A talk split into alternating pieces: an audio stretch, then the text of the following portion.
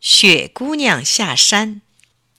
雪姑娘住在高高的山上，春天来了，她还不肯下山。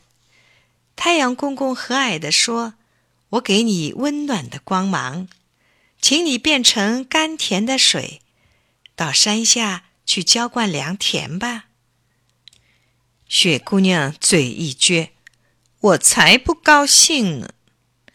太阳公公生气了。它发出很多很多的热量，想催雪姑娘快点化成水，可这些热量都被雪姑娘的白衣裳反射回去了。正在这时候，山下的工人叔叔用大卡车运来好多黑色的炭渣，撒在雪姑娘身上。雪姑娘连连摇手：“去去去，小黑子，离我远点儿！”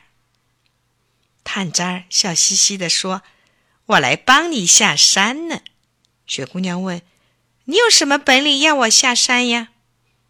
炭渣儿说：“等会儿看吧。”不一会儿，太阳公公出来了。黑炭渣儿吸收了大量的热，他把这些热传到雪姑娘身上。雪姑娘想逃，逃不掉；想躲，躲不了。它渐渐的松软消瘦，终于变成了一滴滴的水。好多水汇在一起，沿山沟流下山去。雪姑娘变成水，到山下一看，啊，真美呀！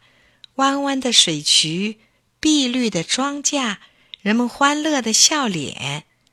她觉得山下比山上热闹多了。他真后悔，为什么不听太阳公公的话，早点下山呢？